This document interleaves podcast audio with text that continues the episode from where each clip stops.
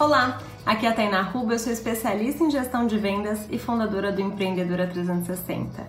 E hoje eu tô aqui para te dizer que você não precisa buscar fazer só o que dá dinheiro. Muitas vezes eu enxergo e vejo empreendedoras é, escolhendo produtos ou serviços, é, escolhendo pela classificação de o que está pagando mais no momento, o que dá mais dinheiro, o que lucra mais, e essa é uma escolha errônea. Eu não me importo com dinheiro? Não, não é verdade. Pelo contrário, eu acredito que um negócio, acima de tudo, precisa ser rentável. Mas a sua escolha de qual negócio ou serviço realizar nunca deve ser só pautada no quanto isso vai render para você. Porque na hora que vierem as dificuldades e elas vão vir inevitavelmente, você não vai se sustentar porque não tem nada te prendendo além do dinheiro. Então, pare e pense no que você gosta de fazer, de verdade, o que te energiza. É, não precisa ficar pensando que isso vai ser o um negócio da sua vida, mas por hora, o que realmente te mantém energizado, o que você gosta de fazer e comece a testar. Quando você testa as coisas, você sente no seu coração se é aquilo ou não. E aí, quando você acredita em algo verdadeiramente,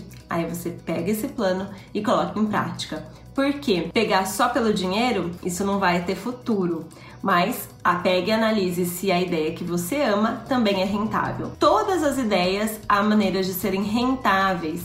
Muitas vezes você mantém o produto ou serviço e só muda o modelo de negócio. Pare, pesquise, leia, se aprofunde, né? E realmente entenda o que as outras pessoas estão fazendo e quais são as possibilidades que você tem de fazer. Hoje em dia a economia está diversificada e os, as maneiras de trabalho não existem mais de uma forma só. Né? A gente tem diversos canais de trabalho. Às vezes aquela chamada de trabalho sem sair de casa, venda pelo Instagram, tá um pouquinho ultrapassada, porque vender mesmo é só quem vende independente do meio. Se você fica, não, eu só preciso vender pelo Instagram, você vai ficar paralisado. E aí, na hora que vier a próxima onda, você vai ser deixado de lado.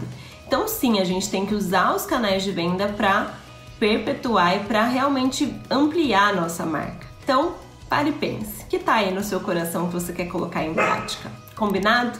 Um grande beijo e até amanhã. Tchau, tchau!